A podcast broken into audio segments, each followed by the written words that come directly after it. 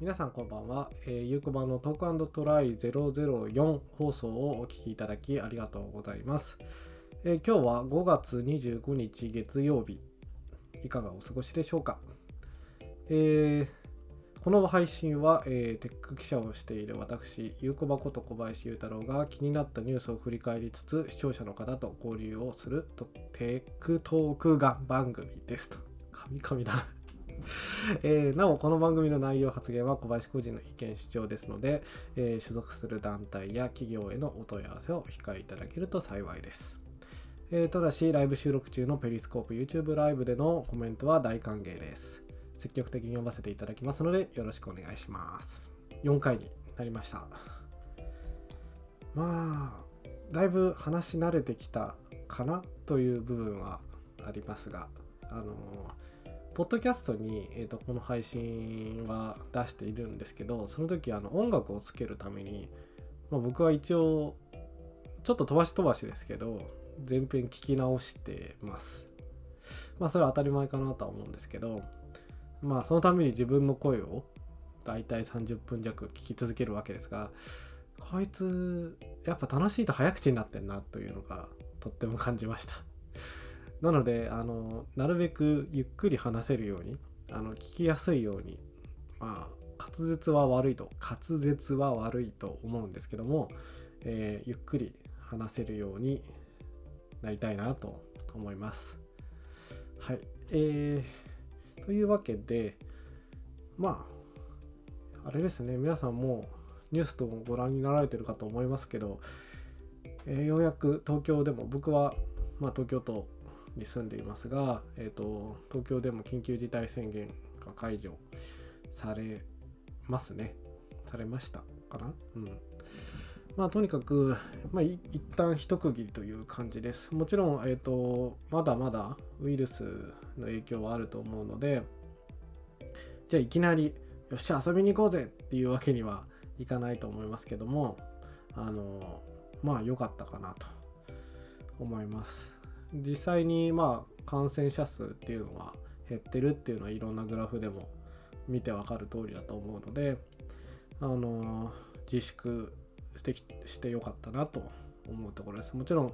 それの煽りを受けていろんな人が大変な今思いをしていると思いますが、まあこれからできること、まあ積極的にお金を使うだとか、まあ寄付したりとか、そういうことをしたいなと思います。もうね振り返ってみると1ヶ月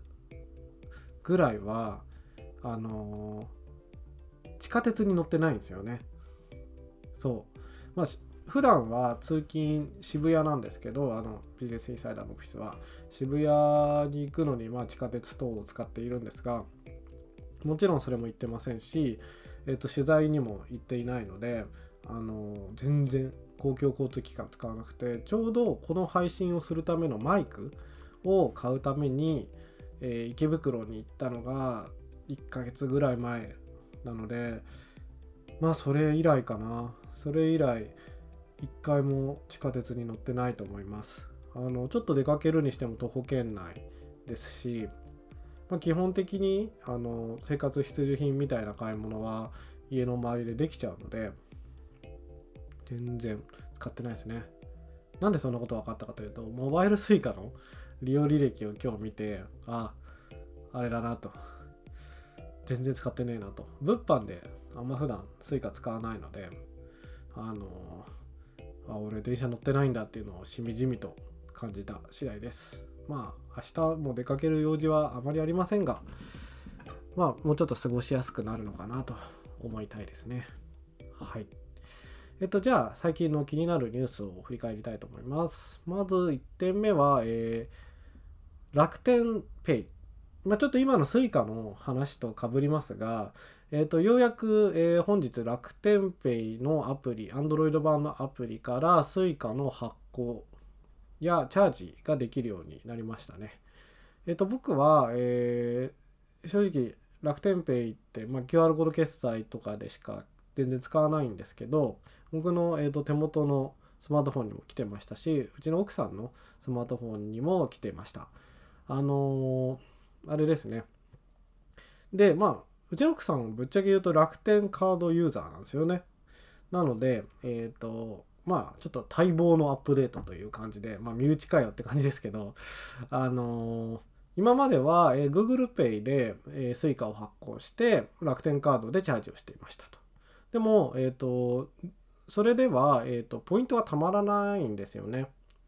まあ3000円とか単位でチャージするわけですけど、普通のお店だったら100円で1ポイント貯まるところが、えっ、と、つまり3000円だったら30ポイント貯まるんですが、まあ Suica チャージは対象外なのでたまりませんでしたと、えいう感じで、まあ、今回の楽天ペイ、まあ、正直今まで Suica を使っている人であれば何を今更と。いう感じではありますがあのチャージっていう側面で見ると楽天ペイアプリ楽天ペイアプリから、えー、楽天カードでチャージをすると、えー、200円につき1ポイント貯まるようになりますつまり3000円チャージしたら、えー、15ポイント貯まるということですね。えっ、ー、と、まあ、楽天ペイから楽天カードを使ってチャージするとと言いましたが、実際今、えー、楽天ペイから、えー、Suica にチャージするには楽天カードしかできませんよというだけなので、楽天カード以外の人にとっては、今なりちょっと、えー、利便性はそんなに高くないかなという感じはします。一方で、まあ、楽天カードっていうのは、ね、多分ほぼほぼ国内で一番発行されてるカードの一つだと思うのであの対象となるユーザーの方は多いんじゃないでしょうか。もちろんビューの方が JR 東日本のビューカードの方がえー、っと1000円で15ポイントでしたっけ？うんそのぐらいだったと思いますけど、えー、ポイントが貯まるのでつまり1.5%還元ですね。あのそっちを持ってる人はそっちでチャージした方がいいです。もちろん。ただビューを持ってなくて、えー、楽天カードを持ってるという人であればあのそっちでチャージした方がまあ0.5%ですけど還元率としてはお得ですねという話です。リリースによると、まあ、今後、えーと、楽天ポイントから、えー、スイカ残高へのチャージも予定しているとのことです。まあ、なのでその辺はあの楽天カード以外のユーザーのメリットも出てくるのかなと。楽天ポイントは何で使おうかなと思った時に、まあ、今だったらミスドとか、えー、とファミリーマートも確か今対応一緒でしたよね。えー、使おうと思いますけど、まあ、Suica で使えるとなったらより多くの場所または生活のインフラで使えるようになるのであの嬉しいなと思う人は多いんじゃないでしょうか。はい、ちなみにうちの奥さんの場合その Google Pay で発行していて、えー、今回の楽天 Pay のアップデートが落ちてきて、えー、適用したところ、えー、新規発行とはならなくて実際にもう端末内に入っている Suica を楽天 Pay と、え連携させてじゃあチャージの一つとして使いましょうみたいな感じでしたね新しくその Suica を発行しなきゃいけないとかあの書き換えなきゃいけないっていうことはありませんでしたえー、ちなみに、まあ、iPhone の人はどうするんだと。今回はお財布携帯の Suica に対するアプローチなので、えー、正直言うと同じことは iPhone ではできないんですが、えーと、今日発表にあった通りキャンペーンという名目で、えー、楽天カードユーザーは、えー、Apple Pay もしくは、えー、モバイル Suica アプリ内で、えー、楽天カードからチャージをするとまあ同じく0.5ポイントあ0.5%のポイントを還元するキャンペーンを実施すると書いてありました。なので楽天ペイアプリが直接絡んでくるっていうのは iPhone ではないんですけども、えー、チャージっていうところだけ楽天カードを使ったチャージというところだけは Android と、えー、同等になったと言えるんじゃないでしょうか。まあこれキャンペーンとかっていう確か立ち位置なんで終わりの時期とかありましたっけね。うんその辺わからないですけど僕実はあの iPhone 持ってないので ちょっと細かい部分まだ分かってないんですがまあだいぶ使い勝手とかお得度っていうのはちょっと前進したのかなという気がしています。どうなんでしょうね。皆さん楽天どのぐらい使ってるんですかね。僕はポイントを貯める、あとリベーツであのお買い物す EC ショップでお買い物する時に経由してポイント貯めるぐらいかなという感じです。あと、ミスタードーナツが好きなので、あの、ミスタードーナツ、ちょっと前まで楽天カード、あ楽天ポイントだけだったんですけど、あの D ポイントも貯まるようになったからどうしようかなっていう感じです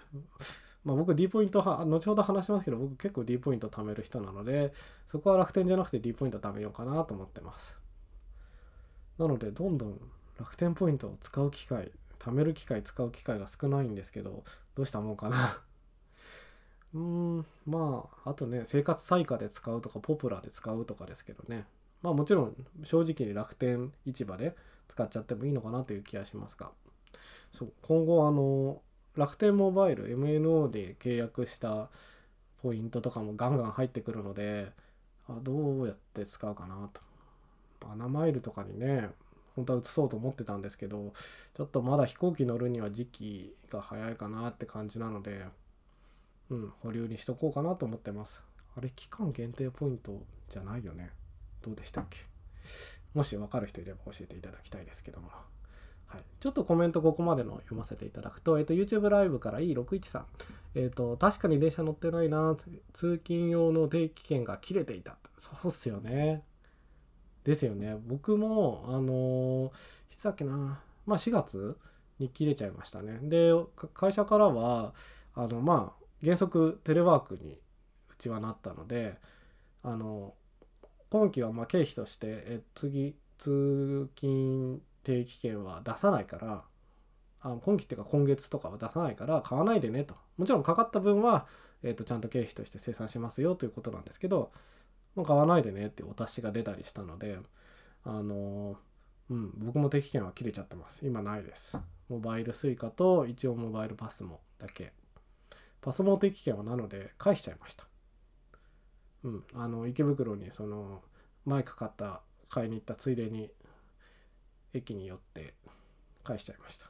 そうするとね、まあ、デポジットと,、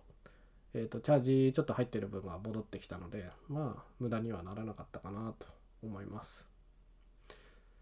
はい。えっ、ー、とまあもう12分ぐらいね経ちましたのでえっ、ー、と今日のニュースはこの辺にして、えー、本題に入りたいと思います。えっ、と今回は auPay のポンタ統合に挫折あのーちょっとこう言っておくと今回のは愚痴です。ぶっちゃけ愚痴です。あのまあこの間えっ、ー、と先週でしたっけ？先週の木曜日とかだっけ？金曜日だかに、えー、auPay が auPay の au ウォレットポイントがポンタと統合されましたと。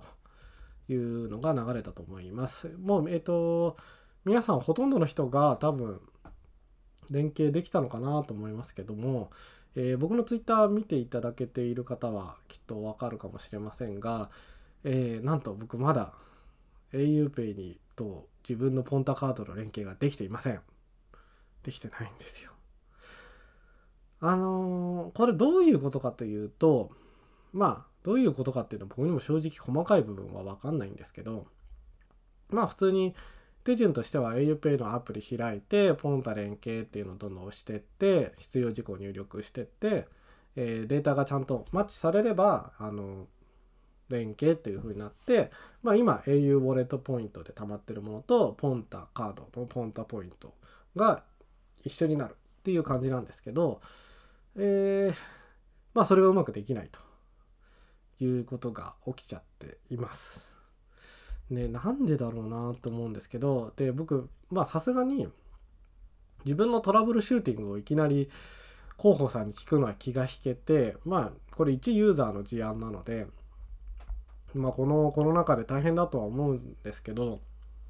サポートに電話かけてみたんですね。最初はあのメッセージとかメールとかないかなと思ったんですけど、残念ながら au さん、あの、テキストのメッセージのお問い合わせは、MyAU とかのアプリからしかできなくて、MyAU のアプリは、あの、au ユーザーじゃないとダメなんですよね。で、僕、全然 au ユーザーじゃなくて、えっ、と、実際にはプリペイド契約、サーフェイスの、えっ、と、レビューした時に au のプリペイド契約をして、その時使った auID をえー、そのまま流用してたんですよね。なのでもうプリペイドの契約切れちゃって、ただの、なんだろう、契約なしの auID になっちゃってるという感じです。で、えっ、ー、とまあ、とはいええーと、この間のこの間というか1月でしたっけ？もう1月ですよねもう2ヶ月3ヶ月4ヶ月前ですけどあの au の100億円毎週あげちゃうみたいなキャンペーンあったと思うんですけどあの時も全然ちゃんと使えましたし、えーと、その時やっぱガッと戻ってきたポイントとかもまだちょっと残ってるという状態で、えー、まあそれがポンタと一緒になってどうなるのかなとか見たくてすぐに発表会後にすぐにこう統合させようかなってやったんですけどエラーコードが出ちゃってできませんでしたという感じです。でまあ2時間ぐらいかかってあのサポートセンターに連絡したんですけどうーんなんかその時のお兄さん曰く、えー、エラーですと。で全体的に、えーと、auPay で障害が起きていて残念ながらえー、後ほどやっていただくしかありませんというふうにおっしゃっていたと。まあまあそれは正直しょうがないのかなって思ってたんですけどまあ障害なんてよくあるよくあっちゃいけないんですけど金融サービスなんであのとはいえまあ auPay のシステム全体が落ちてるわけではないしモンタとの統合の部分のシステムがちょっと不具合起きてるのかなぐらいだったんですけどその時は要はそのお知らせがどこにも書いてなかったんですよね。あのーその後、まあ、翌日僕が問い合わせをした翌日ぐらいにお知らせに、えー、今うまくいかない人がいますみたいな今状況を状況というか調査中ですみたいなお知らせが auPay アプリのお知らせ上に出てきましたがまあそこの時はなくてあの判別する要はできるようになったかそうじゃないかは何度も試していただくしかありませんって言われてえー、みたいな。何度も試すんですか？っていうのをちょっとびっくりした次第です。ね。あのー、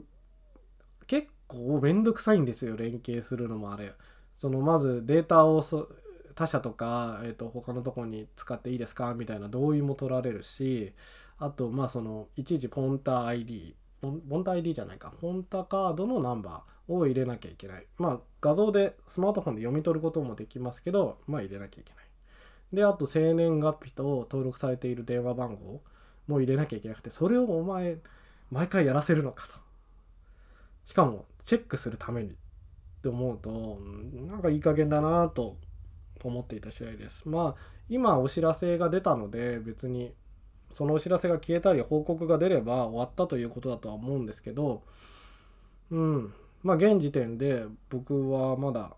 連携できていません。で結局それも何が原因なんでしょうね。結構周りツイッターとか見てるとあの全然連携できてる人いっぱいいますよね。多分これご覧になられたり聞いたりされてる方の中でもまあもうできちゃう普通にできたよって人はいると思うんですよね。唯一あのジャーナリストの石野さんがあの最初こけてなんだろうと思ったらポンタウェブでポンタの会員情報を更新したらなんか純也がジュジュユンアみたいななんかちっちゃい文字が入らなかったみたいなのがあったらしいですけど、まあ、それさえ直せば逆に連携できたって言ってるのでなんだろう。で僕の場合はそのポンタウェブで au で登録している情報と一緒だというのを確認しているのでこれ何が原因なのかなという気がしてます。さっき言った通りちょっと僕の AUID は特殊なのかな？そのまあ契約が切れちゃった ID をそのまま流用してるっていうのもありますけど別に今までちゃんと使えてたしチャージもできていたしでポンタの方も特別なことといえば家族の昔今は確かできないはずなんですけど家族のカードと、えー、紐付けをしててポイントを共有する。まあ共有って言っても僕しか使えないんですけどまあ家族が貯めたポイントを僕が、えー、貯め続けるみたいなカードの設計にして設定にしていてまあそれの影響とかあったりするのかなってなんとなく思ってます。何の確証もないですけどまあなんだ他の人と違う部分ってどこだって言われるとそこかなと。その2つかなと。au の auID の契約の仕方とまあポンタカードのポンタのポイントカードの、えーと、特殊な設定っていうのがまあ影響したのかなと思ってます。はい。で、えー、まあ、そこまでお前ってじゃあ auPay 本当に使うんかと言われると、どうだろうねっていう気はしてます。えっとですね、唯一使いたいなと思ったのが、えっと、家のちょっと離れた場所にあるインドカレー屋なんですよね。そう。そこが、えっと、現金と auPay しか使えないっていう謎のカレー屋で、本当なんか僕の家の周りって結構な、なんだろう、うん、まあ東京都心ではないので、なんだろう、現金のところも本当現金しか使えないようなエリアなんですけど、謎に auPay だけ使えるっていうインドカレーがあって まあしかもこの間行ったらそこそこそこ美味しかったんですよ。なんでせっかくキャッシュレスにねこだわってるならあのぜひ行きたいなと。でしかも auPay で払いたいなと思ってたのでそこだけはね使いたいなと。まあどう考えても同じ例えば1000円払うとしたらまあ0.5%とはいえね5ポイント返ってきた方がちりつもでお得なので特にまあポンタでも貯めらポンタとして貯まると今後なれば使える場所も今後増えてくるからね使いあ使い道が増えてくるので貯めない手段はないかなという気がします。山根さんあすいません。ありがとうございます。多分ユーストトゥデイの後に見ていただいてるのかな。ありがとうございます。えっとでまあもうちょっと auPay の話をするとまあ彼らが今一番推しているのはやっぱポンタということでローソンでのキャンペーンですよねまあ、ローソンで普段から auPay 使うと、えー、決済で4%、ポンタの提示で1%で合計5%の還元が受けられますと。で、かつ auPay カードで auPay にチャージすると、えー、もうちょっとポイントが貯まるんですよね。えー、全部で6%になるのかな？違うかな？ちょっとね、この辺 au さん分かりづらいんだよね。あ、これで合ってるかなえっ、ー、と、ポンタで1%貯まります。auPay 決済で4%。で、えっ、ー、と、さらに auPay のその決済の前に auPay でチャージ、auPay カードでチャージすると、プラス1%、つまり6%の還元になりますと。まあ、これ約6%ね、多分。で、三太郎の日ならば、えー、誰でも9%、au ユーザーなら12%までアップしますと。いう感じですね。まあ、これはすごいお得だなと思うんですけど、えー、自分はさっき言った通り、まあ、メインの回線はドコモで普段から D ポイントを貯めて、えー、1年に1回スマホを買い替える時に一気で使っちゃうっていうタイプなので、あのー、まあ D ポイントなるべく貯めたいんですよね。で D ポイントはローソンとずっと今までやってきたわけですがあの D ポイントもローソンとはうまく還元やってて D カードで払うと、えー、3%の還元。これは割引ですね。あの支払い支払いじゃねえや。引き落とし時に3%の還元。プラス、えー、D カード決済の通常のポイントで1%でさらに D ポイントカード提示で1%の計5%の還元が受けられるわけです。これだけ比べると確かに au の方が、えー、通常時6%なので au の方がたまりますねっていう感じです。が、えっ、ー、と僕の場合その D ポイントの D ポイントスーパー還元プログラムというのが対象となるのでえー、今月6月9日ま、来月か、来月6月9日までは、プラス3%、ID か D 払いで払うと、プラス3%の還元を受けられるので、実質、えー、8%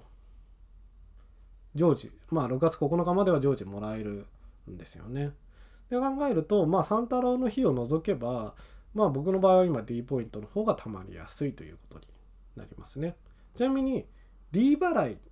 D カードを紐付けた D 払いで還元を受けるとその最初に言ったローソンローソン会計時の3%還元引き落とし時の3%還元は受けられないので、えーと、スーパーポスーパー還元プログラムと、えー、ローソンでの還元を受けるには D カードを元にした ID お財布携帯もしくは、えーとカードについている ID で支払う必要があります。で、え、ー、と、まあ3%、6月9日までって言ったんですけど、それの、えー、以降、6月10日以降は、どうなるのかなって考えているんですが、えー、3%の内訳を見てみるとまず僕は D ポイントクラブステージがプラチナなのでいわゆる、えーと、15年以上ドコモを使っているユーザーなのでプラス1%になっていますと。で残り2%は、えー、ネットのお買い物の利用実績でプラス2%になってます。これが僕あの先月ディスプレイ買ったんですよね Amazon で。その時わざと D 払いで払ったのでまあそれが結構な値段したのでその実績でグッと2%上げてくれてるんですけどえっ、ー、とこれのねやつがなかなか厳しくてネットでのお買い物の場合ご利用金額が、2万円から4万9999円の場合が1%プラスで5万円以上だったら2%プラスなんですよね。で D 払いでネットのお買い物5万以上も毎月しないっすよね。いやしてる人はいるかもしれないです。メルカリとかあの NTTX ストアとか結構まあ面白いストアも多いので使おうと思えば使えるんですけどまあ毎月5万使ってはいませんよねっていう感じで多分来月はこれ落ちますね。で他にもえっ、ー、とこのスーパー還元プログラムのこうそのポイントアップに対象となるのはあるんで例えば D ポイントを貯めた回数で上がりますっていうのがあるんですけどこれもまた厳しくて50から99回までは0.5%プラス。で、100回以上だったらプラス1%なんですね。で、じゃあ実際、その対象となる D ポイントの貯まる回数って何何回あったのかな、今月っていうのを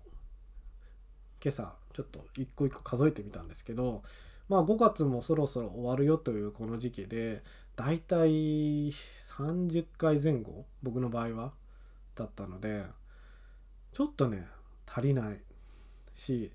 まあ頑張って100回以上やったとしても1%なので今の利率に戻すのは難しいですよね。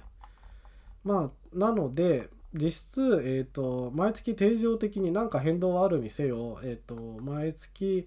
えー、定常的にローソンで僕は還元を D ポイント受けられるのは6%元の5%プラススーパー還元プログラムの1%で6%っていうことになるかなと思います。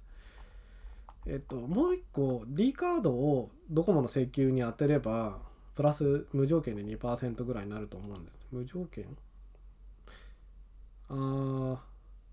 そんなこともないか。D カードこれ請求金額か。あ違う違う違う違う違う。ドコモのお支払いか。ごめんなさい。えっとドコモのお支払いだとプラス1%なのでそれでもうちょっと底上げするという手はあるんですがあのそこで1%狙うより他のカードでドコモの料金を引き落とされた方が全然お得だと思うので残念ながらしません。なので6%つまり auPay でローソンで払った定常的なサンタロンの日以外の6%とあんまり変わらないっていう感じですね。auPay だからローソンめちゃくちゃ安いよ。あ安いじゃない。お得だよ。とは、えー、僕の場合は言い切れないあのなぜならばドコモの長期間しかも D カードとかも作ってるユーザーだからって感じですよねそういう意味ではまあ今まで au ではそその、まあ、今はコロナのキャンペーンとかでやってますけどコロナに合わせたキャンペーンとかでやっていますがあの、まあ、弱い部分ではあったので、まあ、au ユーザーにとっては嬉しいことなのかなと思います。ソフトバンクとかねどうするんですかねあの PayPay やってるけど PayPay は割とまあいろんなコンビニで使えるけどまあ今はコンビニ対象としたキャンペーンとかやってないですからね。で、ソフトバンクカードも今は確かキャンペーンやってないですよね。で、楽天も楽天カードも楽天ペイも特定のコンビニとのキャンペーンは基本やってなかったはずです。さっき調べたんですけど。まあ言うとポプラであの特定の商品に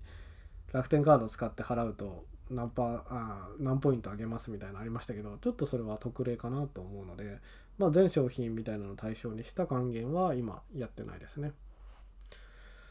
まあそんなに細かいくやったお前楽しいのかっていう感じではありますが まあちりつもかなってこういうのは思ってるのでいかに？で特になんだろう必要のないものを買おうってわけじゃないんで僕の場合は完全に日用品をいかにお得に買うかとかまあ別にコンビニでメインで買ってるわけじゃないんですが普通に激安スーパーみたいなとこも行きますし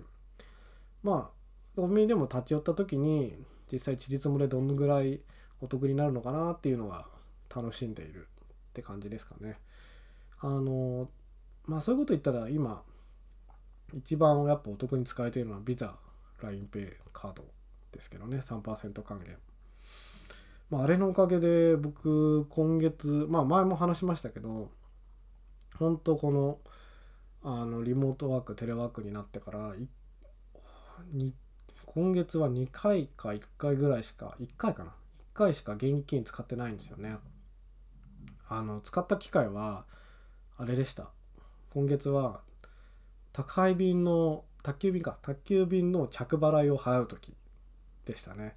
あのヤマトって結構キャッシュレス頑張ってるイメージがあったんですけどまだ着払いはあ現金のみなんだというちょっと残念さがありました。特にね今コロナで大変だと思うので運送の人たちは。なんかその辺サクッと早く効率よくできないもんかなと思いました。でどうしてもやっぱりお釣り来るまでお金わかんないんでお釣りをなくしとくとかその小銭をいっぱい手元に用意しとくってことがないのでてか現実問題できないじゃないですか。だからうんお釣り発生しちゃうしすげえ非効率だと思うんですよね。まあなるべく着払いってまあなかなかないんでいいんですけどそういう機会があるとそういうことは思っちゃいますよね。はい。長々とちょっと今日は話しちゃいました。と30分ぐらいですね。えっ、ー、とまあそんな感じで、えっ、ー、と auPay ポンタ統合は皆さんうまくできたならば便利に使っていただきたいですが、えー、僕がいつ統合統合処理ができるかっていうのはもうほんと神のみぞ知るというか ADDI さん次第なので、えー、できたら Twitter とかで報告したいと思います。ね、通知とか来るわけじゃないから、いつできるかになるかもよくわかんないですよね。はい。えー、まあその辺も逐次レポートしていきたいと思います。ということで、えー、今回はここまでとしたいと思います。あのまあ緊急事態宣言明けてうちの会社があのテレワーク終わるかとかもちょっとまだ分かんないので、えー、とこのトークトライは全然緊急事態宣言にかかわらず続けていきたいなと思っています。あ山根さんお疲れ様でした。ありがとうございます。あのー、なので引き続き、まあ、なるべくね月曜22時あでもでもユーストトゥデイが21時からやってるからやっぱ22時半とかの方がねいいのかなって ちょっと今日この間知ったはずなんだけど忘れてたのであの反省しました、まあ、22時半ぐらいにしようかなと思います是非なのでまた次回も是非聴いていただければ嬉しいです、えーこの配信は、えー、ポッドキャスト、Google、Apple、えー、Spotify でも配信しておりますので、ぜひよろしくお願いします。それではまた今度お会いしましょう。おやすみなさい。